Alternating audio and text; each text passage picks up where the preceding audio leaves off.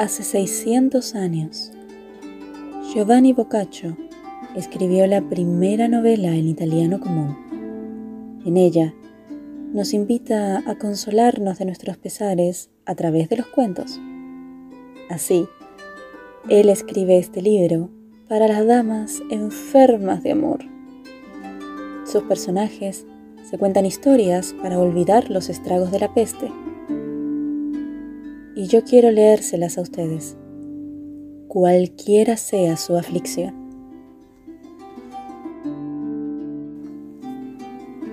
El de Camerón por Giovanni Boccaccio. Proemio. Aquí comienza el libro llamado De Camerón, denominado también Príncipe Galeotto, en el que hay cien narraciones referidas en diez días por siete damas y tres mozos. Es humano tener compasión de los afligidos, y si en cualquier persona aparece esto bien, debe exigirse aún más en aquellos que necesitaron consuelo y lo encontraron en otros. Con seguridad, si alguien lo necesitó más y lo recibió con estima y placer, yo soy uno de ellos. Puesto que desde mi primera infancia hasta hoy he estado encendido en un noble y puro amor, hasta el punto de que si se narrara, no parecería propio de mi baja condición. Y aunque acerca de eso por los discretos se tuvo noticias, y yo fui alabado y muy bien considerado, no dejé por ello de sentir grandes fatigas y no por crueldad de la mujer amada, sino por el violento fuego que en mi mente engendraron los más desenfrenados apetitos, los cuales no tenían límite alguno, y muchas veces me hacían sentir gran pesar. En tal retribución, los apacibles consejos de un buen amigo, junto con sus loables consuelos, tanto mitigaron mi dolor que tengo la firmísima creencia de que gracias a ellos no dejé de existir.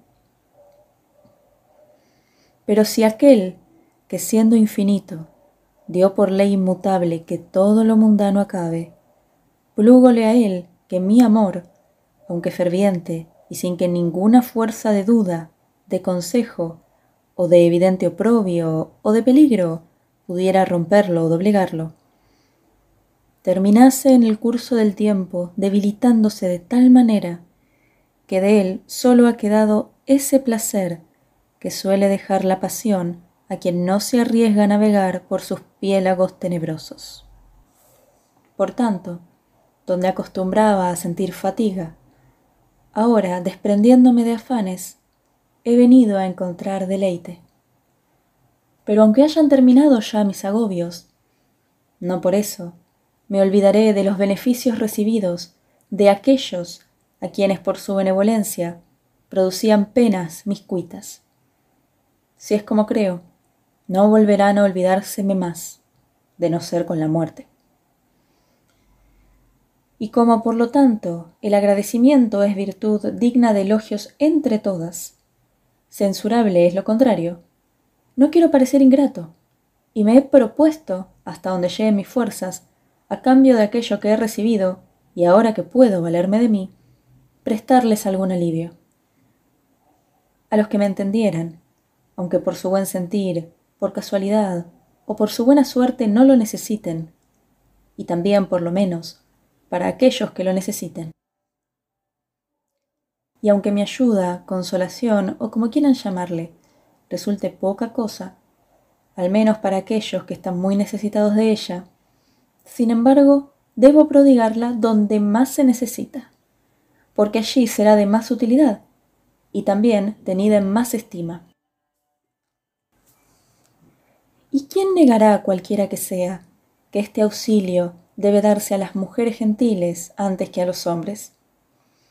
Poseen en sus delicados pechos gasmonias y vergonzosas, una amorosa llama que cobra más fuerza que el ostensible Así lo saben quienes las han saboreado y las saborean.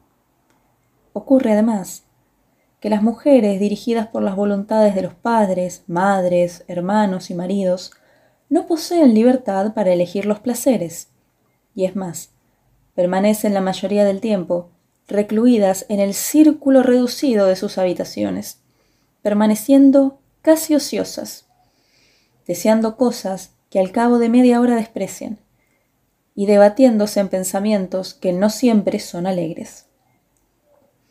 Y si alguna melancolía, nacida de fogosos deseos, acude a su mente, conviene que se guarden, si nuevos razonamientos no la expulsan. Y eso que son menos fuertes que los hombres en conformarse.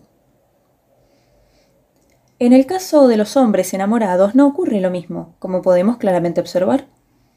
Estos, si están invadidos de alguna pesadumbre o pensamiento triste, poseen muchos modos de disiparlo o aliviarlo. Para eso, si quieren, pueden pasear, oír y ver muchas cosas, cazar, pescar, ejercitarse en la cetrería, cabalgar, jugar y traficar. De esta manera, cualquiera puede, en su totalidad o en parte, adquirir ánimos o aliviarse, al menos por un tiempo. De tal manera, o se obtiene consuelo, o se levanta el ánimo por algún tiempo. Por lo que, para aliviar de alguna manera la falta de fortuna donde menos pródiga resulte, como en el caso de las mujeres, y donde más avaras se muestren sus consuelos, yo, en socorro y favor de aquellas que aman, que las otras ya tienen bastante con la aguja, el uso y la rueca.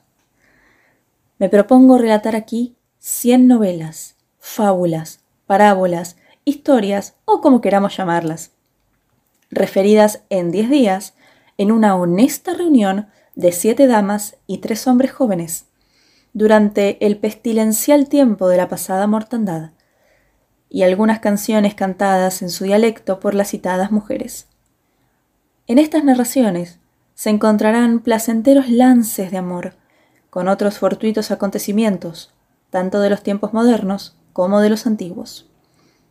Las mujeres que esto lean podrán sacar provecho de las cosas de solaz que aquí se encuentran, y a la vez útiles consejos para conocer lo que deben rehuir y lo que deben imitar, cosa difícil si sus ansiedades no se disipan.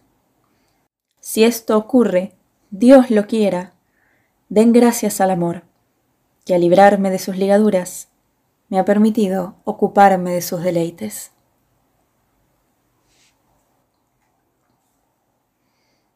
Jornada primera. Comienza aquí la primera jornada del Decamerón, en la que, después de exponer el autor el motivo por el cual las personas que se enumeran se reunieron para razonar conjuntamente, se habla, bajo el reinado de Pampinea, de lo que más agrada a cada una.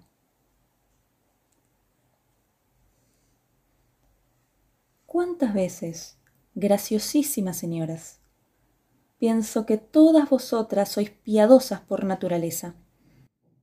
Otras tantas comprendo que la presente obra tendrá, a vuestro juicio, un pesaroso y enojoso comienzo, como es la recordación de la pestilente mortandad pasada, universalmente dolorosa para los que la vieron o conocieron, y que llevo en la memoria por lo perniciosa y deplorable. Pero no quiero que por eso os asustéis antes de leerlo, como si siempre hubierais de discurrir al leerme entre suspiros y lágrimas. Este horrible principio no será sino como para los caminantes una montaña árida y agreste, más allá de la cual se extiende un delicioso llano, tanto más agradable cuanto mayor fuera la fatiga de la subida y el descenso. Y así como al exceso de alegría sigue el dolor, así también las miserias, al sobrevenir el regocijo, desaparecen.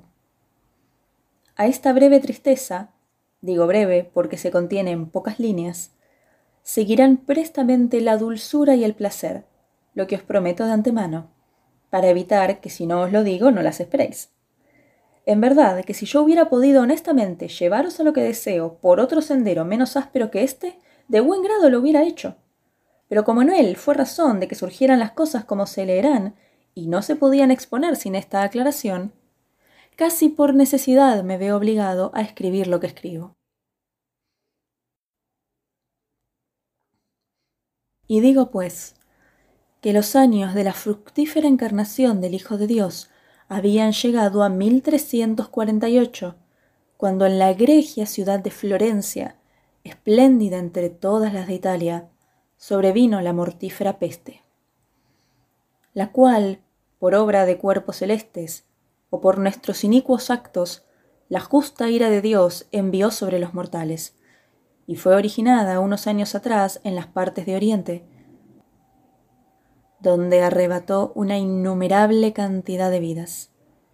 Y desde allí, sin detenerse, prosiguió devastadora hacia el occidente, extendiéndose pavorosamente.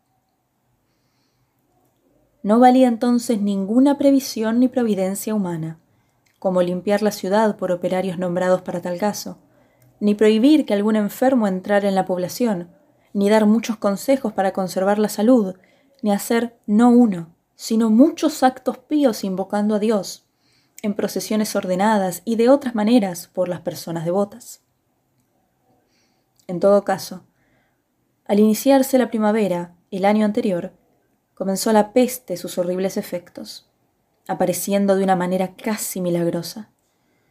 Pero no ocurría como en Oriente, donde el verter sangre de la nariz era signo de muerte inmediata, sino que aquí, al empezar la enfermedad, salíanles a las hembras y a los varones unas hinchazones en las ingles y los sobacos, que a veces alcanzaban el tamaño de una manzana común, o bien como un huevo, unas más mayores que otras. Vulgarmente se las denominaba bubas. Las mortíferas inflamaciones iban surgiendo por todas partes del cuerpo en poco tiempo. Seguidamente se convertían en manchas negras o lívidas que surgían en brazos, piernas y demás partes del cuerpo, grandes y diseminadas o apretadas y pequeñas. Y así como el bubón primitivo era signo, y aún lo es, de muerte inmediata, también eranlo esas manchas. Para curar tal enfermedad, no parecían servir los consejos de los médicos ni el mérito de medicina alguna, ya porque la naturaleza del mal no lo consentía, o bien a causa de la ignorancia de los médicos, cuyo número, aparte del de los hombres de ciencia, habíase hecho grandísimo, entre hombres y mujeres carentes de todo conocimiento de medicina haciendo que escapase el origen del daño y el modo de tratarlo. Y así, no sólo eran raros los que se curaban, sino que casi todos, al tercer día de la aparición de los antedichos signos, cuando no antes o algo después, morían sin fiebre alguna ni otro accidente. Esta peste cobró una gran fuerza. Los enfermos la transmitían a los sanos al relacionarse con ellos, como ocurre con el fuego a las ramas secas cuando se les acerca mucho.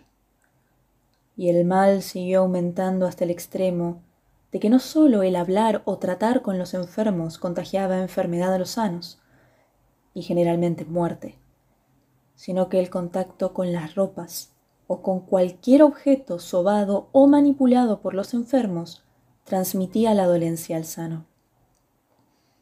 Maravilloso sería creer lo que afirmo, si los ojos de muchos y los míos propios no lo hubieran visto, de manera que yo no osaría creerlo, y menos escribirlo, si mucha gente digna de fe no lo hubiese visto u oído.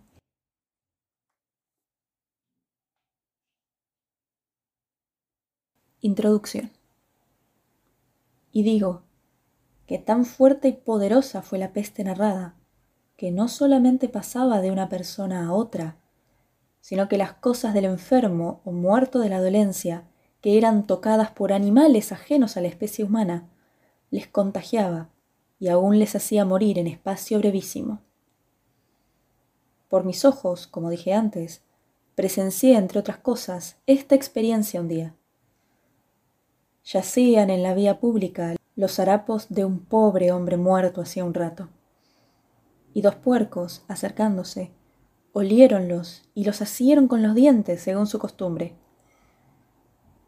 A poco, tras algunas convulsiones, como si hubieran tomado veneno, ambos cayeron muertos sobre los mal compuestos andrajos. Estas cosas, y otras parecidas o peores, produjeron mucho miedo e imaginaciones entre los que conservaban la vida. Casi todos tendían a un único fin, apartarse y huir de los enfermos y de sus cosas. Obrando de esta manera, creían poder mantener la vida. Algunos pensaban que vivir moderadamente y guardarse de todo lo superfluo ayudaba a resistir tan grave calamidad. Y así, reuniéndose en grupos, vivían alejados de los demás, recogiéndose en sus casas, recluyéndose en los sitios donde no había ningún enfermo, y disfrutando de la música y otros sensatos placeres que tenían a la mano. Otros, de parecer contrario, pensaban que gozar, beber mucho y vivir solazándose, satisfaciendo todos los apetitos que tenían a su alcance, riendo y mofándose, era la medicina precisa contra el mal. Y lo que pensaban poníanlo en práctica según sus medios. Se pasaban el día y la noche de taberna en taberna, bebiendo sin parar y excediéndose en todo lo que les agradaba. A esto podían entregarse con ligereza, ya que todos, como si no fueran a seguir viviendo, habían dejado sus negocios en abandono, y la mayoría de las casas eran del dominio común, utilizándolas los extraños como si fueran los propios dueños, y con esta extraña conducta siempre se apartaban de los enfermos. En nuestra ciudad había tanta aflicción y miseria que la suprema autoridad de las leyes, tanto divinas como humanas, decayó y desapareció totalmente, por el que los ministros y ejecutores de ellas, como los demás hombres, habían muerto o enfermado. O bien, alejáronse de tal modo con sus familias que no podían cumplir oficio alguno, por lo que resultaba lícito ejecutar lo que antojara a cada uno. Había un término medio de gentes que no se recluían en sus viviendas como los primeros, ni tampoco hacían excesos de bebidas y otros placeres como los segundos, sino que, por el contrario, usaban según su apetito de los placeres en cantidad suficiente, y no apartándose, sino andando con flores en las manos y con hierbas aromáticas y con diversas clases de especies. Olían de vez en cuando estas cosas, pensando que era bueno aromatizar el cerebro con tales perfumes, a fin de combatir el aire fétido y maloliente por los cadáveres, la enfermedad y los medicamentos. Otros tenían más crueles sentimientos, como si ello fuera más seguro, y decían que no había mejor medicina contra el mal que evadirse de él.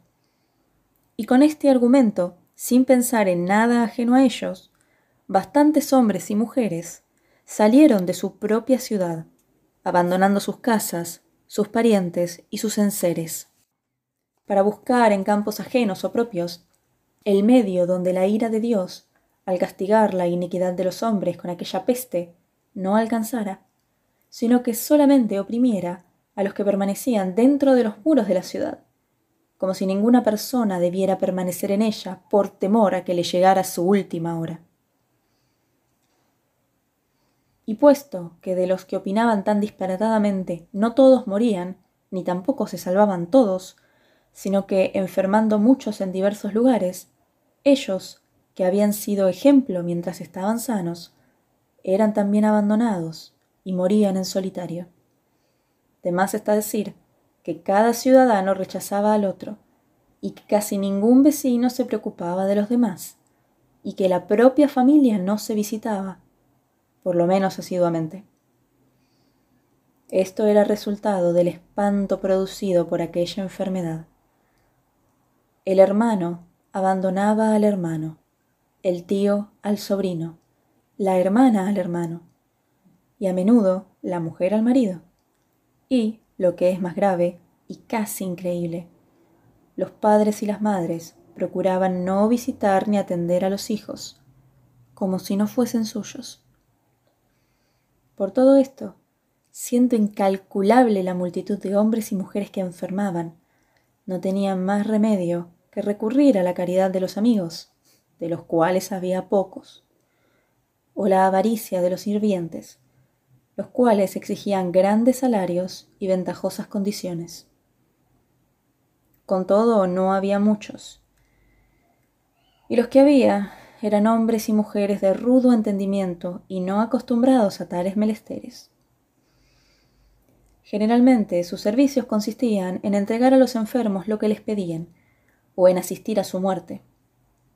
Algunas veces, ocupados en tal faena, en lugar de ganar, perdían. Y al ser abandonados los enfermos por sus vecinos, parientes y amigos, y al haber escasez de sirvientes, ocurrió el hecho casi inaudito de que, cuando una mujer, por gallarda, bella o gentil que fuese, enfermaba, no se recetaba al tomar a su servicio un hombre, joven o no, ni demostrarle sin pudor ciertas partes de su cuerpo, como lo hubiera hecho con otra mujer, si la necesidad de su mal se lo exigía. Tal hecho, entre las que curaron, contribuyó a que fueran menos honestas posteriormente. Aparte de esto, siguió la muerte de muchos que se hubieran salvado de ser atendidos, por lo que, entre la escasez de servicios que padecían los enfermos, más la fuerza de la peste, en la ciudad aumentaba el número de muertos hasta el punto que asombraba oírlo decir y más presenciarlo. De tal manera, casi forzosamente, surgió entre los ciudadanos que permanecían vivos hábitos contrarios a sus anteriores costumbres. Era de rigor, como ocurre hoy, que las mujeres, parientas y vecinas, se reunieran en la casa del difunto con las allegadas del mismo, mientras delante de la casa mortuoria se juntaban los vecinos y numerosos ciudadanos con los deudos del finado. Seguidamente venían los clérigos, según el rango del muerto, que llevado a hombros con funeral de pompa y cánticos, era conducido a la iglesia elegida por él mismo antes de morir. Estas cosas, al empezar a crecer el rigor de la peste, cesaron del todo, o en su mayor parte, ocurriendo otras nuevas. Ahora, no solamente morían los hombres sin estar rodeados de mujeres, sino que morían sin testigos, siendo muy escasos los que podían gozar de piadosas lamentaciones y amargos llantos. Por el contrario, los sobrevivientes se entregaban a risas y bromas y diversiones algaradas, costumbres que muchas de las mujeres, abandonando su femenina devoción, aprendieron a la perfección en favor de su salud. Apenas había cadáveres que fueran conducidos a la iglesia con más de diez o doce acompañantes. No se trataba ya de apreciados e ilustres ciudadanos, sino de una especie de desaprensivos de baja ralea, que se hacían llamar faquines, los cuales se buscaban entre la gente vil.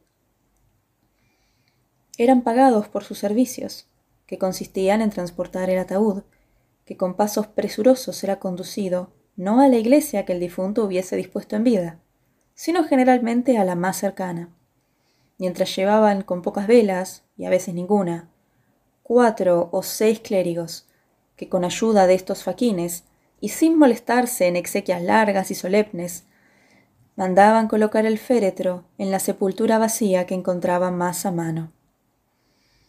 La gente modesta y mucha de clase alta sufría mayor miseria, porque la mayoría, retenidas en sus casas por la esperanza o la pobreza, y sin salir de sus vecindades, enfermaban a millares a diario, y al no ser atendidos ni servidos en cosa alguna, morían irremediablemente.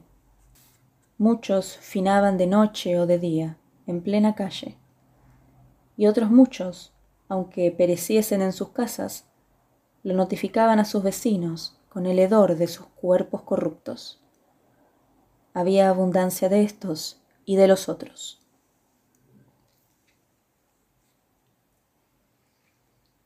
Muchos de los vecinos tomaron una costumbre más por el temor de que la corrupción de los muertos les perjudicara que por caridad hacia los difuntos.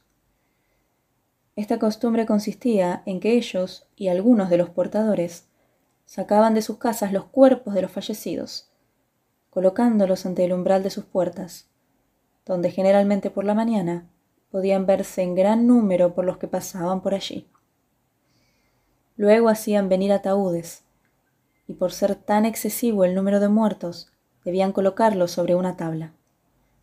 Además, no era raro que en un solo ataúd juntaran dos o tres muertos a la vez. A veces, una misma caja sirvió para la mujer y el marido, o para dos o tres hijos, o bien para el padre y el hijo. Los sacerdotes se encontraban con que dentro de un entierro se les añadían dos o tres ataúdes llevados por faquines, y creyendo acompañar a un solo muerto, lo hacían para siete u ocho, o tal vez más. No eran honrados con lágrimas, cirios ni compañía, debido a la magnitud del acontecimiento. Y lo mismo se cuidaban de la gente que moría que se cuidarían de una cabra. Quedó de manifiesto que si el curso natural de las cosas no había podido con los raros males demostrar a los doctos la necesidad de desplegar gran paciencia, en cambio, se consiguió cambiar a los más simples, transformándolos con la magnitud de los males sufridos más ocurrentes y despreocupados. A la vista de la cantidad de cadáveres que día a día y casi hora a hora eran transportados, no bastando la tierra santa para enterrarlos, ni menos para darles lugares propios, según la antigua costumbre. Debían aquellos colocarse en el cementerio de los templos, que estaban llenos de fosas grandísimas, donde colocaban a centenares de los recién llegados tirándolos como mercancías, muy juntos y con poca tierra encima, hasta llegar a la superficie. Y para no entrar en más particularidades sobre estas miserias acaecidas en nuestra ciudad, digo que, transcurriendo en ella tan infames tiempos, no por eso se libró la campiña colindante, en la que, dejando aparte los castillos, semejantes dentro de su pequeñez a la ciudad, en los pueblitos y tierras dispersas, los míseros y pobres labradores, juntamente con sus familias, carecían de servicio médico alguno y de la ayuda de los servidores, y morían de día y de noche indistintamente. En las casas, caminos y predios, más como bestias que como hombres. Por tal motivo, se convirtieron como los ciudadanos en cínicos y despreocupados de sus saberes, no ocupándose de ninguna cosa. Todos de este modo parecía que se cuidaban sólo de aguardar la llegada de la muerte, desentendiéndose de los futuros frutos de los ganados y de la tierra, y de sus pasados sudores, esforzándose únicamente en consumir lo que tenían a mano. Esto originó que los bueyes, asnos, ovejas, cabras, puercos, gallinas y hasta los perros, siempre fidelísimos a los hombres, viéndose expulsados de las viviendas, anduviesen vagando por los campos, donde crecían las mieses sin ser cegadas. Y muchas bestias, como si fueran racionales, después de pasar a su gusto durante el día, regresaban por la noche a sus casas, sin ningún pastor que las guiase sin más que decir, dejando la campiña y volviendo a la ciudad, sino que fue tanta y tan grande la crueldad del cielo y quizá la de los hombres, que desde marzo a julio siguiente, a causa del poder de la pestilencia, eran muchos los enfermos necesitados y a la vez abandonados por el miedo de los sanos.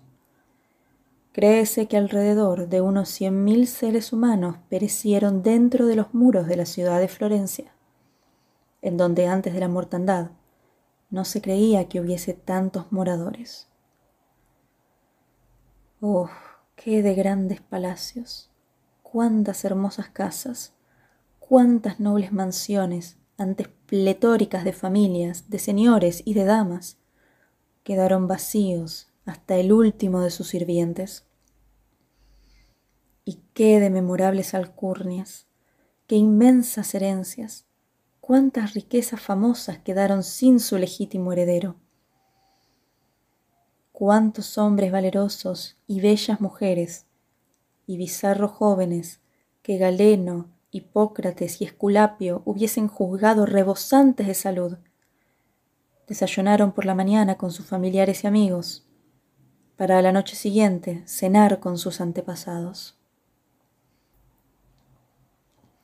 A mí mismo me repugna narrar tantas calamidades, por lo que, dejando de lado aquella parte que sin escrúpulos puedo dejar, diré que hallándose en esta situación la ciudad, medio despoblada, ocurrió, como por persona digna de fe puede averiguar, que un martes por la mañana, en la venerable iglesia de Santa María de la Nueva, casi vacía, se encontraron, después de oír los divinos oficios, con las ropas de luto que las circunstancias imponían, siete mujeres jóvenes, conocidas y amigas. Ninguna tenía más de veinticinco años y menos de dieciocho, siendo todas ellas discretas, de sangre noble, bellas formas, decorosas costumbres y honradamente vivaces. Yo diría sus nombres, si una justificada razón no me lo impidiera. La razón es la siguiente, que por explicar y escuchar las cosas que luego siguen, pudiera alguna de esas damas avergonzarse en lo futuro ya que hoy las leyes restringen los placeres un tanto más que antes, cuando, por los motivos y causas ya especificado, había mucha licencia, no sólo para la edad de las referidas jóvenes, sino en otras más maduras.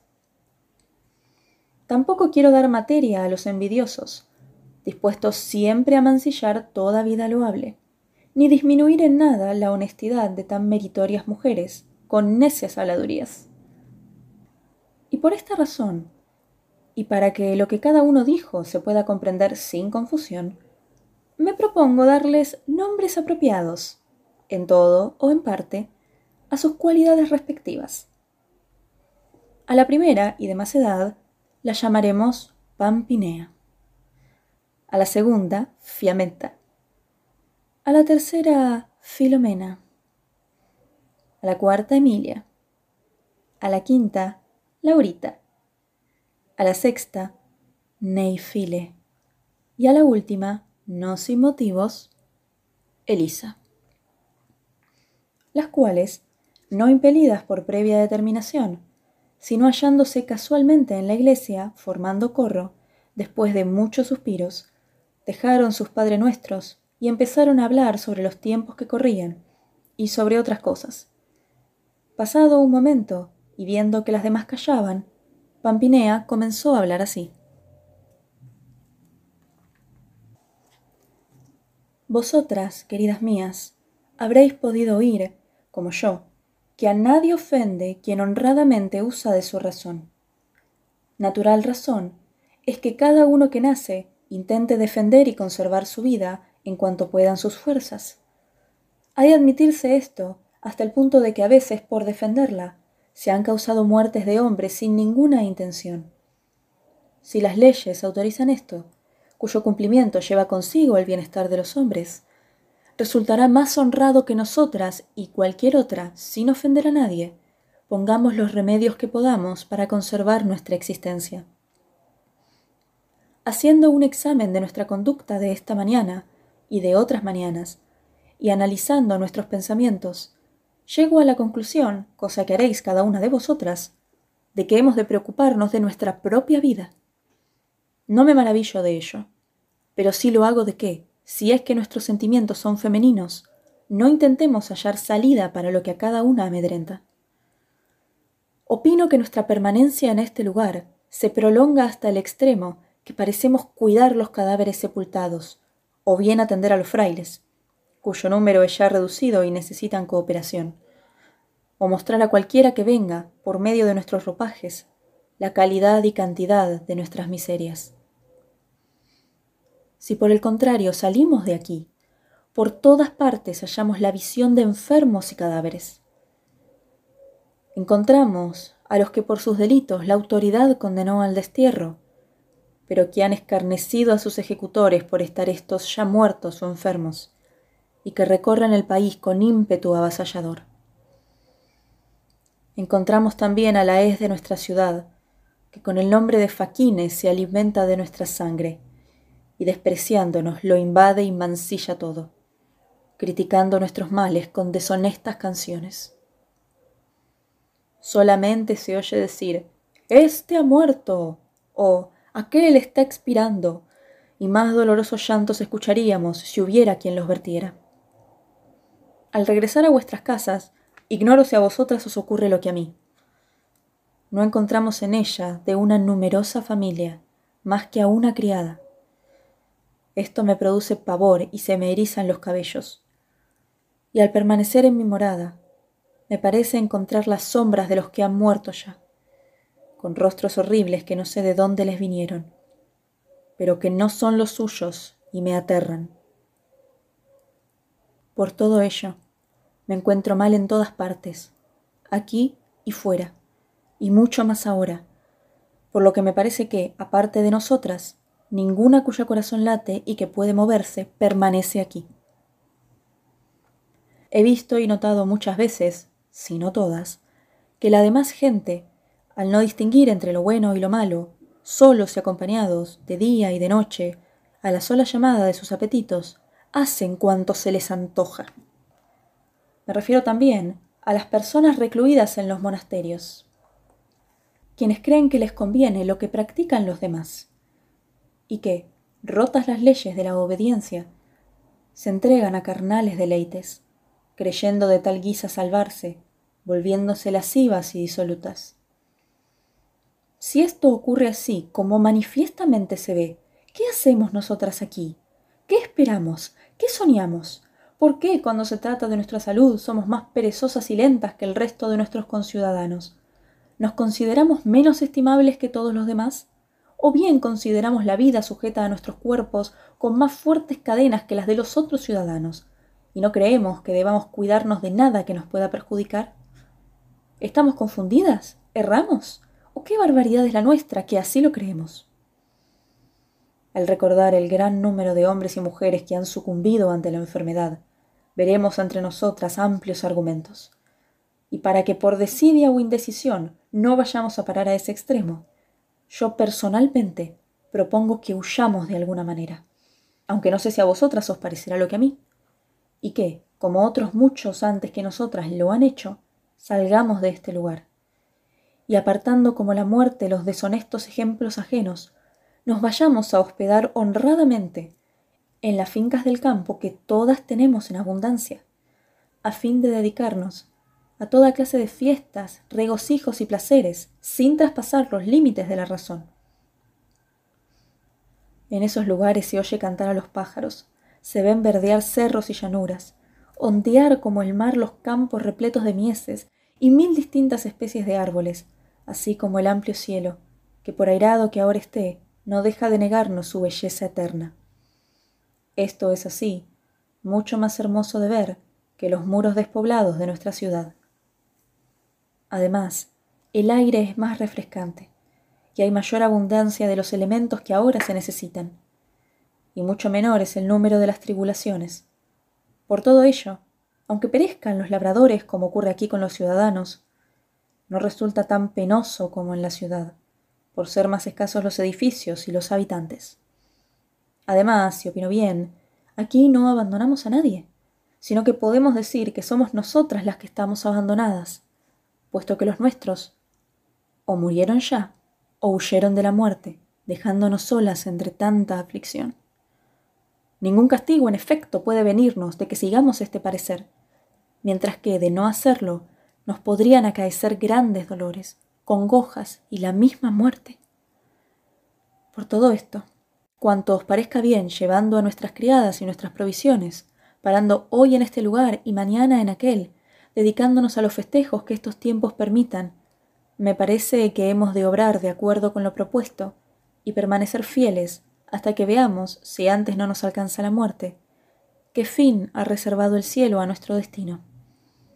Recordad que el honesto partir no nos va a peor que a muchos de los demás el permanecer aquí deshonestamente. Las otras mujeres, después de oír a Pampinea, no solo alabaron su criterio, sino que desearon seguirlo, y más aún, comenzaron particularmente a tratar del modo de hacerlo. como si ya al levantarse fueran a ponerse en camino.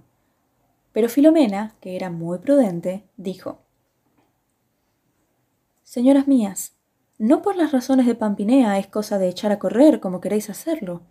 Habéis de recordar que todas somos mujeres, y ninguna tan joven que no conozca que un grupo de mujeres juntas, sin la protección de algún hombre, no acierta a regirse. Somos volubles, turbulentas, suspicaces, pusilánimes y miedosas, por lo cual dudo que, si no tomamos más guía que la nuestra, nuestra compañía se disuelva antes y con menos honra de lo conveniente. Por ello es preciso reflexionar antes de decidirnos. Dijo entonces Elisa. Verdaderamente, los hombres son cabeza de las mujeres, y sin sus disposiciones rara vez una obra nuestra llega a feliz término. Pero ¿cómo podemos traer con nosotras a los hombres? Todas sabemos que la mayoría de los nuestros han perecido, y que los que quedan vivos se encuentran dispersos aquí y allá, en grupos, ignorando nosotras su paradero, pues huyen de lo mismo que nosotras deseamos huir. Tampoco sería conveniente rogar extraños.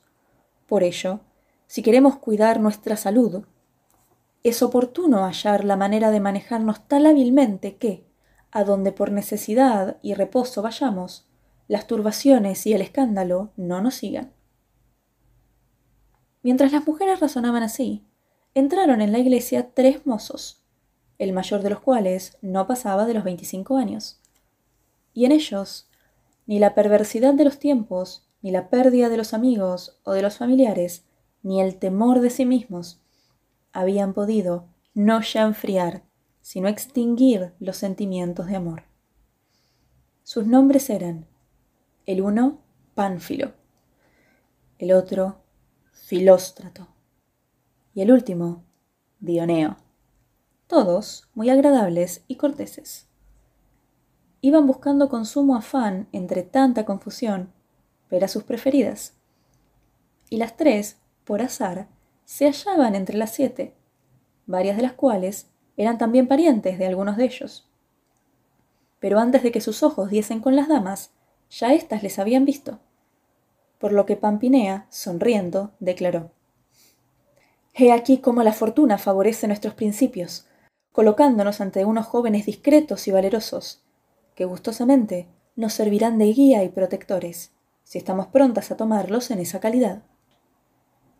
Neifile, con el rostro encarnado por la vergüenza, ya que era la amada de uno de los jóvenes, dijo por Dios, Pampinea, piensa lo que dices. Bien sé que nada sino bueno puede decirse de los que ahí llegan, y juzgo los capaces de cosas mayores que esta. A la vez, entiendo que su compañía sería decorosa para cualquiera, y no ya para nosotras, sino para otras mucho más bellas y apreciadas. Pero es obvio que están enamorados de algunas de nosotras, y temo que sin culpa suya ni nuestra sobrevengan murmuraciones y censuras, si lo llevamos en nuestra compañía. A esta razón añadió Filomena. Nada importa eso. Mientras yo viva honradamente y no me remuerda la conciencia, puede quien quiera decir lo que le parezca. Dios y la verdad harán armas por mí. Ah, si ellos estuvieran dispuestos a venir, entonces diríamos como Pampinea que la fortuna favorece nuestra partida. Oyendo a las demás hablar tan juiciosamente, no solo permanecieron calladas, sino que con unánime consentimiento acordaron que se llamase a los jóvenes, exponiéndoles las intenciones que las animaban y planteándoles que era su deseo tener compañía en el viaje. Por lo cual, y sin más comentarios, levantóse Pampinea, que era pariente de uno de los jóvenes. Se acercó a ellos, que la miraban sin moverse, y saludándoles amistosamente, les manifestó su decisión, y en nombre de todas, suplicóles se decidiesen a acompañarlas con ánimo puro y fraterno. Los jóvenes pensaron primero que eran objeto de una burla, pero cuando vieron la sinceridad de la mujer, respondieron alegremente que estaban dispuestos. Así, para no retrasar nada, antes de separarse acordaron lo conveniente para la partida, y dispuestas y ordenadas todas las cosas necesarias, y avisando al lugar a donde pensaban dirigirse, por la mañana siguiente, miércoles, al apuntar el día, las mujeres con algunas de sus criadas y los jóvenes, con tres sirvientes suyos, se alejaron de la ciudad y se pusieron en marcha. Se habían alejado dos millas escasas cuando llegaron al punto primeramente convenido. Dicho lugar estaba sobre un montículo algo apartado de las carreteras. Se extendía en él abundancia de árboles y plantas cuyas verdes frondas regocijaban la vista. En la cima de la colina había un palacio con un hermoso y amplio patio en el centro y muchas galerías, salas y aposentos, todos, cada uno a su modo, hermosísimos y con jardines, sin escasear los pozos de agua fresca y bodegas con vinos olorosos, cosa esta mejor para entendidos bebedores que para damas sobrias y honradas. Los recién llegados hallaron, con gusto, que la casa estaba limpia y confortable, ya dispuestas las camas en las alcobas y colmado todo de tantas flores como lo permitía la estación, y también de guirnaldas de juncos. Ya aposentados todos, dijo Dioneo que era un joven muy agradable y lleno de cualidades. Vuestro buen sentido, señoras, que no nuestras previsiones, nos han conducido hasta aquí. Ignoro qué ideas traéis, porque yo las dejé en la puerta de la ciudad de donde hace poco salí con vosotras. De manera que, o os disponéis a divertiros, a alegraros y a cantar conmigo, dentro digo de lo que vuestra dignidad conviene, o permitidme que con mis pensamientos me vuelva a la ciudad atribulada. Y Pampinea, como si de sus anteriores pensamientos se hubiera también deshecho, contestó alegre. Muy bien hablasteis, Dioneo. Queremos vivir gozosamente, y la tristeza es la razón que nos ha hecho escapar. Pero como las cosas desordenadas no pueden prolongarse mucho, yo, que inicié los razonamientos de los que ha surgido esta agradable compañía, pensando en la prolongación de nuestra dicha, creo necesario que elijamos de entre nosotros a algún superior, que honremos y que obedezcamos, y que sea el centro de todos los pensamientos encaminados a alegrar nuestras vidas. Y para que cada uno experimente la carga del mando, y para que nadie pueda tener envidia de una cosa u otra, propongo que se atribuya a cada uno por un día ese peso y honor, y que el primero que se designe sea elegido por todos. Cuando se acerque el crepúsculo, aquel o aquella que por el día haya ejercido el mandato, elegirá a quién debe sucederle, y éste ordenará y dispondrá a su albedrío del tiempo que su mandato deba durar, diciendo dónde y cómo hemos de vivir. Estas palabras gustaron a todos, y unánimemente nombraron a Pampinea reina por un día. Y Filomena, corriendo rápidamente hacia un laurel, por haberse enterado del honor que confieren sus hojas y del valor que otorgan al que se coronaba con ellas, escogió algunas ramas, formando una guirnalda. Esta, mientras duró la compañía, fue colocada sobre la cabeza del fugaz monarca, para dar muestra evidente de que ejercía la soberanía. Pampinea, elegida reina, ordenó que todos permaneciesen en silencio, y mandó llamar a los tres lacayos de los jóvenes y a las sirvientas, que eran cuatro, y dijo Procede que yo os dé el primer ejemplo, para que, mejorando cada día más, nuestra compañía se prolongue con orden y placer, y sin falta alguna, lo más posible. Y de esta manera, elijo en primer lugar a Parmeno, criado de Dioneo, como mi mayordomo, confiándole el cuidado de nuestra casa, más lo que se refiere al servicio de la mesa. De Cirisco, criado de Pánfilo, decido que sea el tesorero y que obedezca los mandatos de Parmeno. A Tíndaro mando que esté al servicio de Filóstrato y de los otros dos, debiéndoles asistir en sus cámaras cuando no estén disponibles los demás sirvientes. Misia, doncella mía, y Licisca, que lo es de Filomena, permanecerán en la cocina y sazonarán las viandas que Parmeno les ordene. Quimera, la criada de Laurita, y Estratilia, la de Fiameta, deberán atender el gobierno de las alcobas y limpiar los lugares donde hayamos de permanecer.